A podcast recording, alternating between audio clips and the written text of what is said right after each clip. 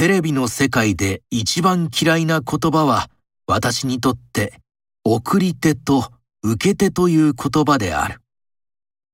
大量、マスにコミュニケーションを行うからマスコミと言い、テレビはその媒体、メディアとして最大の存在のはずなのだが、そこで厳然たる役割分担があって、一方は送り手、他方が受け手というのでは、本当のコミュニケーションと言い難い。しかし、この区別は現実に明確に存在している。この関係の中で最も不幸な部分は、互いが互いを腹の底では軽蔑し合っていることである。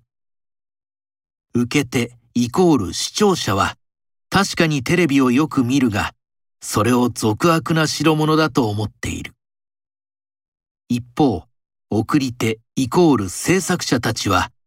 俗悪だと言いながら、受け手たちが最も好んで見るのは、俗悪な番組であることを見せ続けられて、視聴者を内心では軽蔑している。受け手の意向の量的表現、イコール視聴率がほとんど全てである世界で、次に起きる現象は、悪化が良化を駆逐することである。視聴率さえ取っておれば、どんなやらせをやろうとも、メディアの責任を考えればモラルに反すると思うことをやっても、大手を振ることができる世界で、それを見習っていく人間と、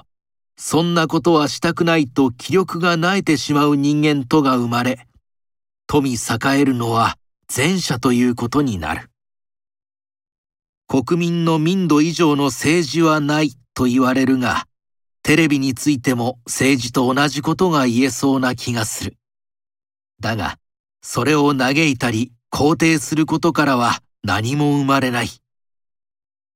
私がこういうことを言って、送り手の中から裏切り者扱いされるのは一向構わないが、